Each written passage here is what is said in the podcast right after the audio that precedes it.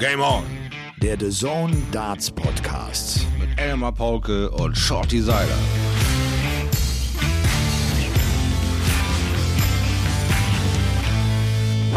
Ladies and Gentlemen, einigen von euch konnte ich noch gar kein frohes und gesundes und neues und krachendes Jahr 2022 wünschen. Das möchte ich an dieser Stelle gerne tun.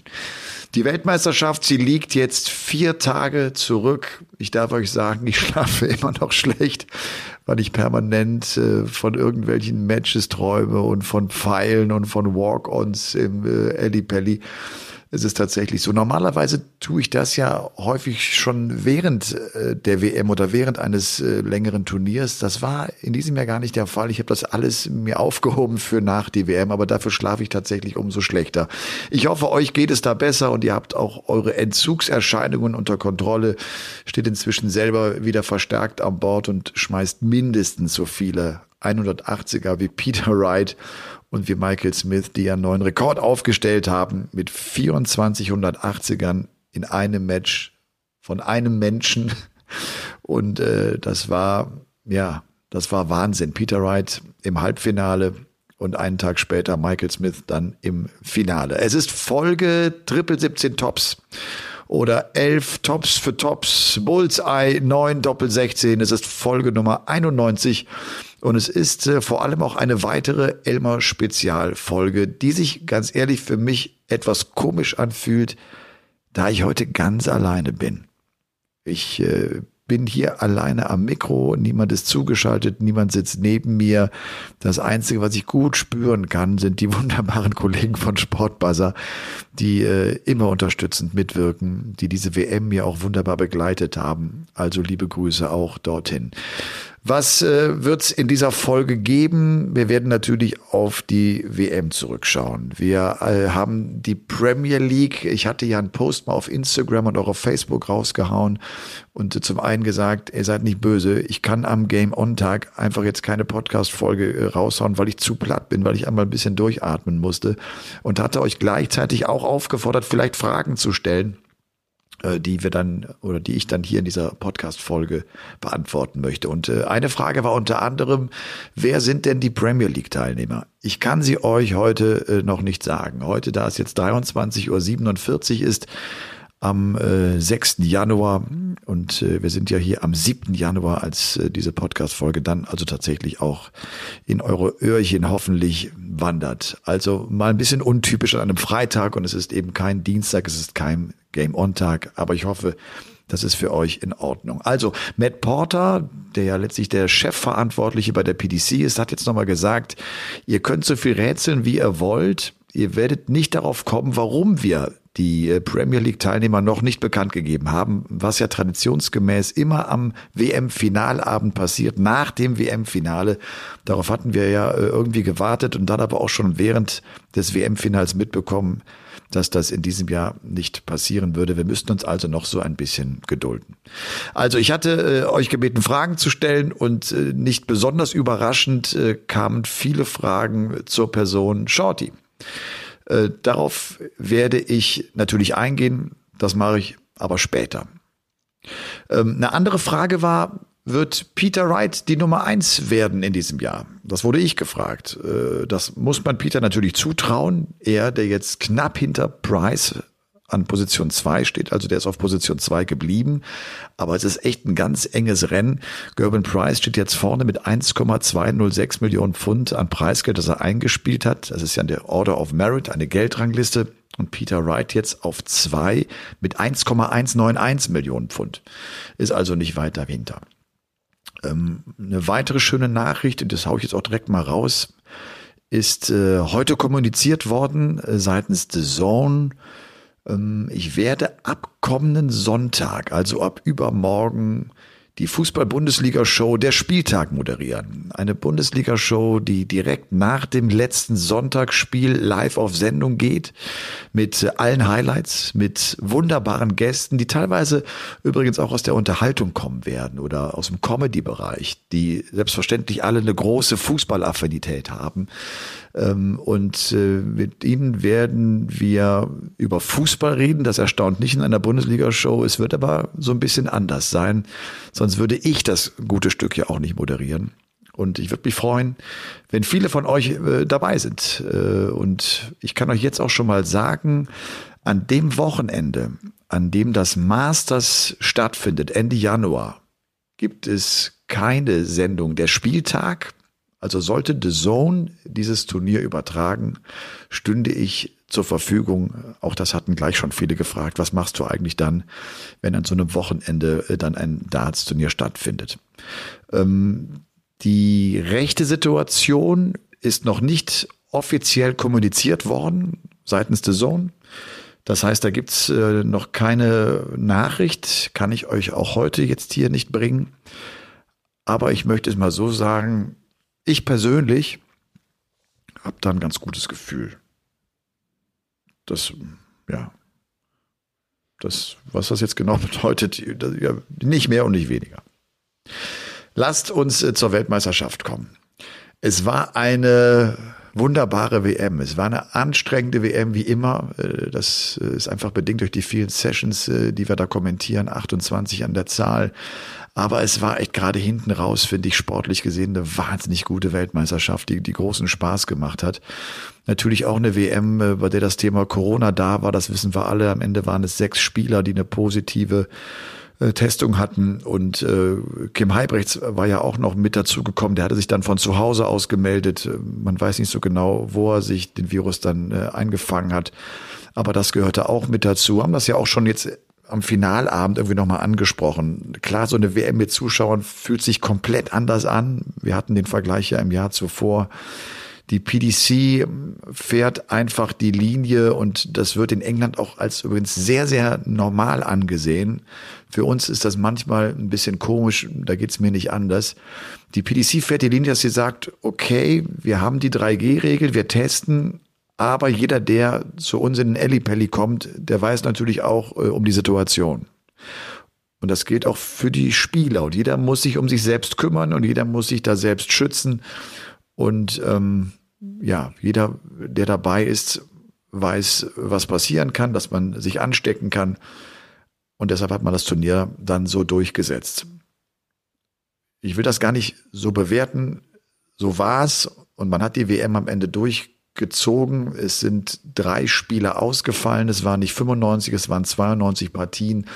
Und es wurden auch in diesem Jahr wahnsinnig viele Darts geworfen. 54.152. Da sind insgesamt 1.798 Legs zusammengekommen. 435 Sets. Bei dieser 29. PDC-WM gingen 29 Partien. Das muss ich nochmal sagen. Gingen 29 Partien in den entscheidenden letzten Satz in den Decider. Das ist schon Wahnsinn. Der Gesamtaverage am Ende nach diesen 92 Matches, äh, die es ja waren, der stand dann bei 91,85. 13 Mal ähm, gab es einen 100 plus Average. Der höchste ist der vom Auftaktmatch des Bully Boy. Er hat eine 106,32 gespielt gegen Ron Mollenkamp, was wir natürlich auch gesehen haben. Und das war so schön. Und das war so ein kleiner Rekord ein kleiner großer Rekord. Drei neuen Data haben wir miterlebt. Den ersten ja von Willy Borland, von der Emotion der eine glatte Eins, der 25 Jahre Schotte, der ist so schön steil gegangen. Es war im Deciding Leg gegen Bradley Brooks. So ein Bild, äh, das man, glaube ich, auch nicht so schnell vergessen wird übrigens. Ist, finde ich, so von der Emotion, da hat das mich schon sehr an Dean Winstanley erinnert. Das ist auch äh, so ein Neuner, den man so sein Leben lang äh, mitnehmen wird und äh, wenn man sich irgendwann mal ganz spät dann irgendwann hinlegt, dann äh, erinnert man sich auch noch dran. Also Willy Borland hatte den Auftakt gemacht, gleichen Tag danach war es Darius Labanauskas, der ja wirklich aus dem Nichts heraus plötzlich den neuen Data spielte und Gervin Price hat es auch geschafft im äh, Viertelfinalmatch gegen Michael Smith. Alle drei waren dann raus. Der Price als Titelverteidiger verlor ja auch das Viertelfinale und äh, so gab es also in diesem Jahr genauso wenig wie im vergangenen Jahr die Ausschüttung des Bonuspreisgeldes von 100.000 Pfund, die ein Sponsor ja äh, rausgehauen hätte, wenn zwei neuen Data von einem Spieler geworfen worden wären innerhalb der Weltmeisterschaft, wenn also etwas passiert wäre, was es bislang noch nicht gab. Also nicht bei der WM. Äh, und so warten wir da wahrscheinlich auch im nächsten Jahr noch drauf. Trotzdem, 3,9er ist klasse. Wir hatten 470er Checkouts. Also der Big Fish wurde viermal rausgenommen. Äh, Willie O'Connor hat das geschafft, Raymond van Barneveld, Rob Cross und das ja sogar zum Matchgewinn gegen Daryl Gurney und Gary Anderson hat das ebenfalls geschafft. Es waren bei dieser Weltmeisterschaft, ich habe es jetzt aber auch bald, 228 äh, High Finishes mit dabei. Es sind 859 180er geworfen worden was eigentlich ein bemerkenswerter Wert ist, weil wir nur 92 Partien hatten. Ich glaube, bei 95 Matches äh, wäre das Ding äh, auch zum neuen Rekord äh, nach oben geschaukelt. Der Rekord steht ja bei 880 180ern. Jetzt waren es also 21 zu wenig, um diesen Rekord einzustellen. Ja, wo fangen wir an? Vielleicht äh, ganz am Ende beim Finale. Das spielerisch vielleicht nicht so hochklassig war, wie wir uns das irgendwie alle erhofft haben. Und trotzdem hatte es natürlich äh, ganz schön viel Drama. Und was waren das für Bilder am Ende, als der Bully Boy da an der Bühnenwand lehnte und, und bittere Tränen vergoss, der arme Kerl. Ähm, jetzt sage ich eben spielerisch gar nicht so hochklassig und man hat dann vielleicht gar nicht mehr so die Averages auf dem Schirm. Die standen am Ende übrigens bei beiden fast bei 100 Punkten im Schnitt, was ja ein Wahnsinnswert ist, gerade über diese Distanz. Das Finale endete ja mit 7 zu 5 zugunsten von, von Peter Wright, der damit seinen zweiten WM-Sieg einfahren konnte. Und äh, also 99,22 vom Bully Boy gespielt, Peter Wright mit einer 98,34 und Wright vor allem dann halt vom Timing her hinten raus hat das hinbekommen. Das, das zehnte Set, der zehnte Satz war für uns alle wohl der Knackpunkt dann in diesem Match als Michael Smith die Chance hat, mit 6 zu 4 in Führung zu gehen. Er liegt 2-0 in Lex in Führung bei einem 5 zu 4 und bekommt den Satz nicht zu. Und dann schnappt sich Peter Wright also drei Sätze nacheinander. Es war ein Finale, in dem wir 41 180er gesehen haben. Smith, ich hatte es eben schon gesagt, hat damit also den ganz frisch aufgestellten Weltrekord von Peter Wright sofort wieder eingestellt. Peter Wright, der mit diesen 24 180ern ja 280er mehr warf, als das Gary Anderson vor einigen Jahren 2017 im Finale äh, hinbekommen hatte, als er das Finale übrigens verlor. Und äh, Wright also im Halbfinale mit weniger Sätzen, aber eben diesen 280ern mehr. Und dann war es, wie ich finde, Peter Wright ein ganz wunderbarer Sieger, äh, der gezeigt hat, was er für ein toller Kerl ist äh, im Interview, äh, ähm, als er dann noch mitbekam, dass Michael Smith äh, kaum zu trösten war. Und ich finde, keiner hätte ihm äh, tröstende Worte übermitteln können, keiner besser als Peter Wright, bei dem wir alle wissen, der hat das selber alles jahrelang erlebt, der hat jahrelang sich schwer getan, die großen Dinger zu räumen. Und Peter hat dann ja auch gesagt, passt auf, wenn der Bully Boy einen Major-Sieg holt, dann wird er so richtig ins Rollen kommen, dann werden es gleich ein Batzen mehr sein. Und äh, das, ja, das konnte man Peter einfach auch nur glauben. Er, er weiß genau, wie es ist. Und ähm, das war, finde ich, ein ganz, ganz toller Moment, äh, wie die beiden da oben standen und wie sie miteinander umgingen und wie Peter gerade auch mit, mit Smith umging. Das zeichnet Darts einfach aus. Das, das gibt's in, in kaum einem anderen Sport. Das gibt's vielleicht im Profizirkus bei gar keinem anderen Sport. Das fand ich eine, eine ganz wunderbare Szene. Ähm, ja, und davon hatten wir ja einige bei der WM, aber dazu vielleicht später mehr.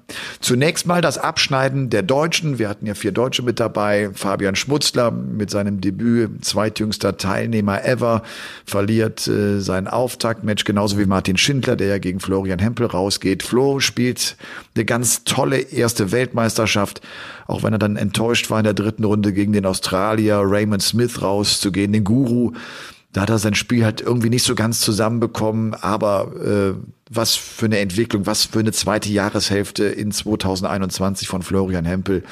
Und das äh, gibt ihm jetzt 100 Pro auch noch Schwung, damit er gut reinkommt in das Jahr 2022. Und bei Gaga äh, war es ganz einfach so, der war ja an 25 gesetzt, der hat sich gegen den Waliser Louis Williams äh, souverän durchgesetzt und ist dann aber auch glatt gegen Johnny Clayton rausgegangen weil der an dem Abend dann einfach auch zu gut war. Und Ladies and Gentlemen, jetzt kommt Werbung. Unser WM-Partner Hylo hat ja bei dieser wunderbaren Weltmeisterschaft 2022 die Gabriel Clemens Rubrik präsentiert. Hylo, äh, das werdet ihr inzwischen wissen, ist die klare Eins in Sachen Augenbefeuchtung, äh, ist ein Premium-Partner des FC Bayern München und äh, wie auch schon erwähnt, vor allem ein treuer und langjähriger Unterstützer von Gabriel Clemens. Bei Gaga gab es zuletzt eine gute Nachricht. Und deshalb habe ich ihn angefunkt, per Sprachnachricht. Hört mal rein. Moin Gaga, Elmar hier. Äh, sag mal, äh, ist das richtig? Ist die Quarantäne aufgehoben? Seid ihr frei, Lisa und du? Könnt ihr euch frei bewegen? Groß Elmar. Ja, hallo Elmar. Ja, England ist mittlerweile Hochrisikogebiet nur noch und äh, dadurch ist dann die Quarantäne beendet worden und ist auch ganz gut, war lange genug, von daher ist es jetzt schön, dass man wieder frei ist. Weißt du schon mehr bezüglich des Masters? Ähm, wir gehen davon aus, dass du der erste Deutsche sein wirst, der beim Masters am Start ist. Ist dem so? Wird man das in diesem 24er-Feld wie im vergangenen Jahr spielen? Oder hat es da seitens der PDC nach deiner Info irgendeine Änderung gegeben? Ja, mein Stand ist auch so und ich glaube, das ist heute auch bekannt geworden, dass äh, Masters mit 24 Spielern stattfindet und ich mein erstes Spiel gegen Christoph Ratajski mal wieder habe und ja, ich freue mich auf jeden Fall, dass ich der erste Deutsche bin, der sich äh, qualifizieren konnte für das Masters und hoffe, ich werde einen guten Start ins neue Jahr haben. Also, Gaga schreibt ein weiteres kleines Kapitel deutsche Dartsgeschichte und äh, kann sich als allererster deutscher Spieler für dieses Einladungsturnier, das Masters, qualifizieren. Äh, und äh, sag's gerne nochmal. Ähm, mal gucken, ob wir das bei The Zone dann sehen können, da ist bislang noch nichts offiziell kommuniziert worden. Wir warten es einfach mal ab. Ladies and Gentlemen, das war Werbung. Ja, insgesamt eine Weltmeisterschaft, die, die echt Bock gemacht hat, die intensiv war, äh, die auch äh, wirklich dann, was die Übertragung bei The Zone äh, betrifft, große Freude gemacht hat. Wir waren oft im On zu sehen. Ich hatte das Gefühl, dass es auch für euch cool war. Wir haben vor allem dieses neue Social Media Tool eingesetzt. Das war wunderbar. Das, ich fand's Weltklasse. All die Fotos zu sehen von euren äh, Ellipelli Partys und, und Memes und äh, und Kostüme und weiß der Teufel was. Das war klasse und hat, hat echt großen Bock gemacht. Ähm, wir haben äh, dann im Finale aus dem Space gesendet, diesem großen Studio bei The Zone, was übrigens auch dann das Studio sein wird, aus dem es dann diese Fußballsendung ab Sonntag geben wird, der Spieltag. War also auch für mich irgendwie schön, da jetzt äh, mal so schon mal so einen kleinen Anfang gehabt zu haben. Mit dabei waren Max Hopp, waren René Eidams, die Imke, der Tom und Boba Fett natürlich, äh, alias Fabian Schmutzler, der da auch einen coolen Auftrag hatte. Das war ein wahnsinnig langer Tag für uns alle. Wir waren da relativ früh schon im Sender, so gegen 13.30 Uhr, 14 Uhr und hatten bei all den Proben und Gesprächen und äh, Ausprobieren irgendwann äh, ganz vergessen, auch mal einen Happen zu essen. Und ich äh, weiß noch ziemlich genau, dass jemand sagte, man hat eigentlich irgendjemand was zu essen dabei. Und dann kam so eine Spaghetti Bollo um 20.07 Uhr, also so sieben, acht Minuten, bevor wir live auf Sendung gegangen sind, noch schnell zwei, drei äh, Gabeln reingesteckt und dann ging die wilde Reise auch los. Ähm, also auch das irgendwie ein anstrengender Tag, aber ich glaube, ihr habt uns das allen angemerkt.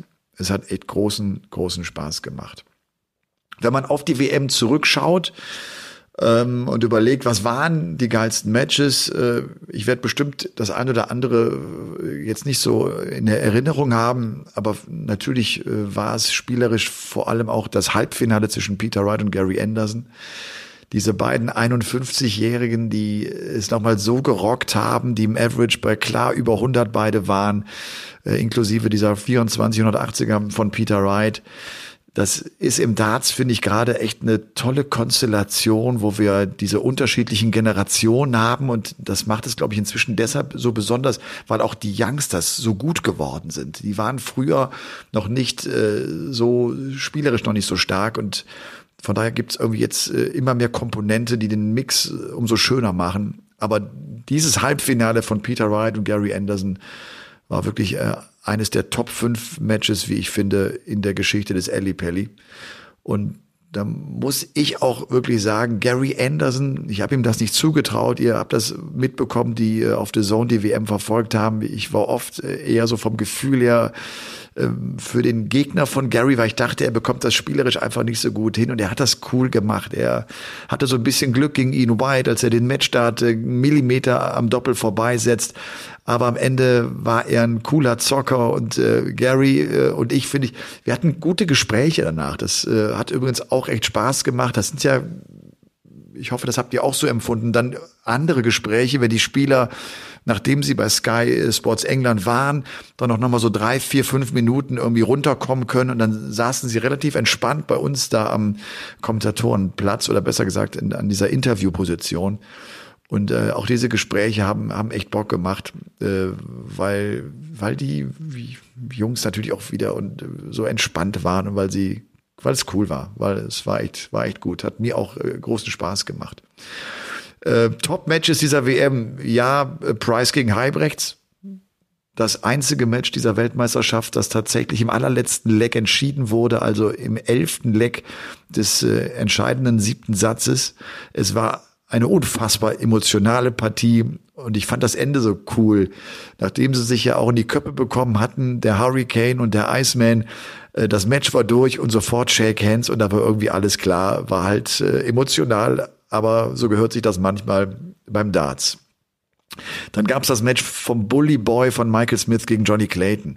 Das habe ich auch jetzt, glaube ich, in diesen Tagen äh, bei The immer wieder gesagt. Ich fand das Ende so stark. Es war ein hervorragendes Match auf ganz hohem Niveau.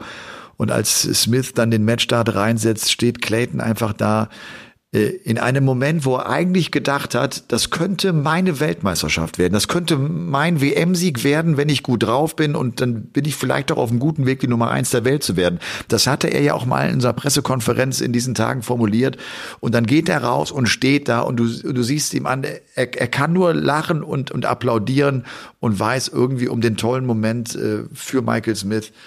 Äh, großartig, großartig, äh, wer, wer so Niederlagen verpacken kann, wie das Johnny Clayton dahin bekommen hat, äh, einfach wirklich wahnsinnig gut. Und dann natürlich auch Smith gegen Price, klar. Der Titelverteidiger, der ausgeschieden ist und der dann später auch gesagt hat, ich will, dass die nächste WM in Wales gespielt wird. Ich will nicht mehr nur eine Weltmeisterschaft in England haben. Das war natürlich in Bezug auf äh, die Fans im Eddie die haben ihm mal wieder zu schaffen gemacht. Ähm, ich bin mir irgendwie da inzwischen ziemlich sicher, ähm, solange Gerben Price dieses Thema Fans immer wieder anspricht, solange es immer wieder ein Faktor ist, solange er im Match immer wieder auf sie reagiert, wird diese Reaktion, die er nicht haben möchte, da sein. Und je entspannter er damit umgeht, je weniger Beachtung er diesem Ganzen gibt, glaube ich, desto äh, desto schneller wird das verpuffen und wird das irgendwie auch äh, verschwinden. Aber es war da, damit hatte er zu kämpfen, damit hatten übrigens einige zu kämpfen. Ich habe es noch nie erlebt bei einer Weltmeisterschaft oder ich weiß gar nicht überhaupt äh, bei dem Turnier, dass Gary Anderson ausgebuht wurde. Auch ein Peter Wright wurde mal ausgebuht. Das Publikum war sehr pro England. Ähm, wir vermuten einfach, das äh, hatte Max dann auch jetzt äh, am Montag im Finale nochmal angesprochen, dass es viele internationale Zuschauer ja nicht in den Ellipelli geschafft haben. Und so waren einfach viele Engländer da, die einfach ihren englischen Spielern die Daumen gedrückt haben und da halt auch ganz schön Gas gegeben haben. Ich glaube, der Wunsch von Gerben Price, dass die WM jetzt äh, in die Länder wechselt, so wie das in anderen Sportarten ja auch gang und gäbe ist, er wird nicht erhört werden. Die PTC, ich kann mir das nicht vorstellen, dass sie den Ellipelli aufgeben werden, der in unglaublich schneller Zeit zu einem so legendären Austragungsort geworden ist. Der, der ist das Mecker, der ist so kult.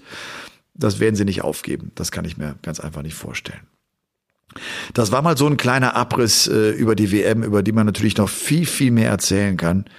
Äh, aber das ist jetzt mir so auch hängen geblieben in den, in den letzten äh, zwei, drei Tagen. Und ähm, damit kommen wir also zum Thema Shorty. Danach haben viele von euch erwartungsgemäß gefragt. Und äh, lasst mich eins mal vorneweg sagen. Ich persönlich war teilweise entsetzt ob der Nachrichten, die mich zu diesem Thema erreicht haben. Unterstellungen von Leuten, die nichts über die Hintergründe wissen, die irgendwelche Vermutungen oder Behauptungen auch in meine Richtung aufstellten und äh, ich mich dabei immer wieder gefragt habe, was nehmt ihr euch eigentlich daraus? Nochmal, ihr habt keine Kenntnis, ohne irgendeine Ahnung, aber immer wieder irgendwas rausgehauen, äh, um, um irgendwie einen gewissen Druck aufzubauen. Ich habe mich zu diesem Thema bislang nicht geäußert, weil es ein Problem zwischen The Zone und Shorty war, mit dem ich direkt überhaupt nichts zu tun habe. Ich habe Shorty übrigens vor rund eineinhalb Jahren äh, The Zone empfohlen und es kam dann ja auch zu dieser Zusammenarbeit und ich bin alles andere als glücklich über die aktuelle Situation. Ich kann den Sender The Zone aber absolut verstehen. Wir wissen alle, dass Shorty sein Herz auf der Zunge trägt und dass dadurch wunderbare Momente im Kommentar entstehen. Aber hin und wieder vergreift er sich in seiner Ausdrucksweise. Was für den Sohn nicht mehr zu akzeptieren war und weshalb sie nach wiederholtem Auftreten sich entschieden haben, sich von Shorty vorübergehend zu trennen. Äh, weil einige gesagt haben, wie kann der Sohn das machen? Das ist übrigens das sehr gute Recht eines jeden Senders zu entscheiden, mit wem man zusammenarbeiten möchte und mit wem nicht. Und äh, ich kann diese Entscheidung seitens The Zone sehr gut nachvollziehen. Da wir hier ein The Zone Podcast sind, betrifft diese Entscheidung auch die Besetzung von Game On. Shorty wird eine auf zunächst einmal unbestimmte Zeit äh, eine Pause einlegen. Ich bin mir sehr bewusst, dass Shorty genauso wie ich einen großen Anteil äh, hat an dem Erfolg dieses Podcasts. Ein Podcast, der von mir und meiner Agentur ins Leben gerufen wurde und äh, den ich in Zukunft auch weiterhin führen möchte und werde. Ich weiß an dieser Stelle noch nicht, wie das genau aussehen wird, weil es jetzt auch für mich eine ganz neue Situation ist, über die ich erst einmal nachdenken möchte. Aber ich habe mir vorgenommen, zum Masters, also dem ersten großen Turnier jetzt nach der Weltmeisterschaft, Ende Januar Game On fortzusetzen. In welcher Konstellation auch immer. Und damit habe ich von meiner Seite zu diesem Thema alles gesagt. Ich werde auch nicht auf Social Media auf irgendwelche weiteren Fragen antworten. Von meiner Seite ist damit alles gesagt. So. Und jetzt wünsche ich euch äh, ein wunderbares Wochenende. Tut mir einen Gefallen, haltet die Öhrchen steif, bleibt gesund, lasst euch nicht ärgern. Und wer Lust hat, gerne am Sonntag der Spieltag einschalten. Würde mich sehr, sehr freuen. Habt eine gute Zeit. Bis ganz bald. Ciao. Game on! Dies war eine Produktion der Podcast-Bande.